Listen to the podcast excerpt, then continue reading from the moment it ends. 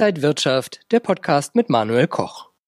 Der Mobilfunkanbieter Telefonica Deutschland will in den kommenden Jahren stark wachsen und investiert Milliarden in den Netz- und 5G-Ausbau und gleichzeitig natürlich auch in Nachhaltigkeit. Wie das alles in Corona-Pandemie-Zeiten funktionieren soll, das bespreche ich jetzt mit dem CEO, mit Markus Haas zugeschaltet aus München. Ich grüße Sie.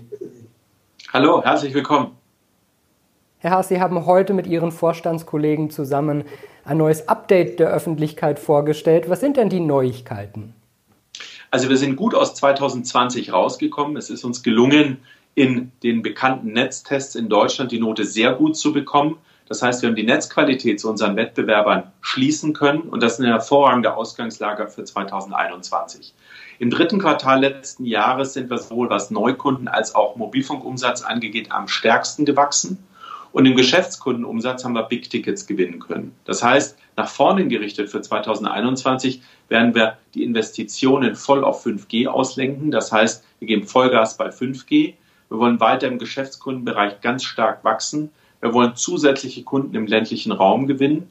Und wir werden weiter investieren. Von den insgesamt 4 Milliarden, die wir zwischen 2020 und 2022 investieren, wird ein großer Anteil in 2021 fließen um jetzt insbesondere in der Krise die Netze noch besser zu machen, um noch mehr Marktanteile gewinnen zu können.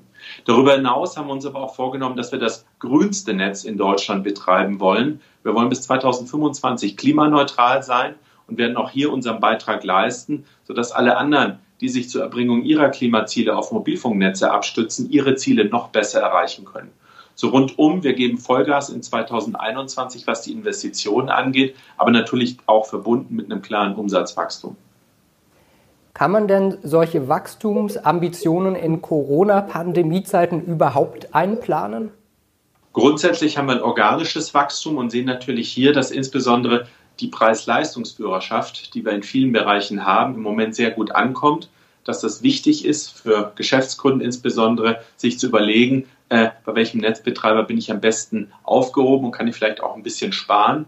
Natürlich sehen wir auch, dass insbesondere im International Roaming-Umfeld auch hier Covid Spuren in unserer Bilanz hinterlässt. Aber netto ist es immer noch möglich für uns in Deutschland im Festnetzbereich, im Mobilfunkbereich, aber auch im Bereich mit neuen Diensten, mit TV-Angeboten, aber auch mit Hardware, also Endgeräten und Handys äh, zu wachsen.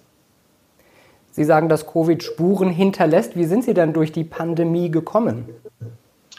Also wir haben äh, die Erfahrungen der ersten Welle aus dem zweiten Quartal 2020 und äh, da haben wir natürlich gesehen, dass wir sowohl im physischen Verkauf, dadurch, dass wir unsere Shops schließen mussten, dass wir da weniger abgesetzt haben, dass wir einen Teil online kompensieren konnten.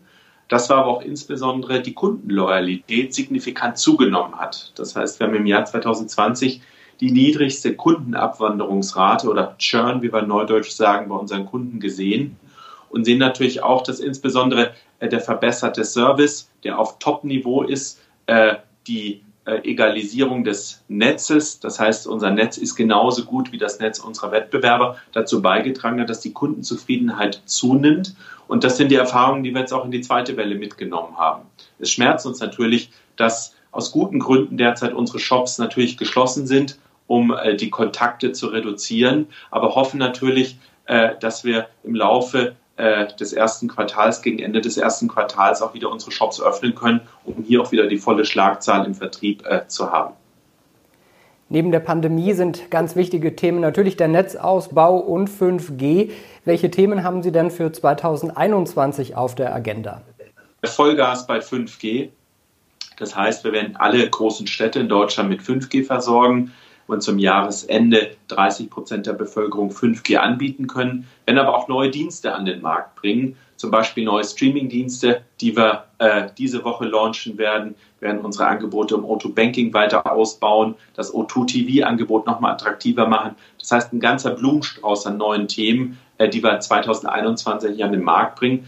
Aber das Wichtigste ist, dass wir Preis-Leistungsführer sind. Das heißt, die, ähm, das O2-Netz bietet das beste Preis-Leistungs-Verhältnis im Vergleich und darauf setzen wir als Grundlage bei allen Dingen, die wir in 2021 auch tun werden.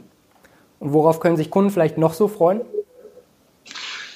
Äh, Im Wesentlichen hoffen wir, dass alle Vertriebskanäle wieder offen sind, dass wir einen hervorragenden Service haben, ein hervorragendes Netzangebot haben und ähm, dass wir insofern sehr, sehr gut durch diese Krise alle gemeinsam kommen und somit auch wieder noch mehr Spaß haben, mobile Dienste und digitale Dienste zu nutzen.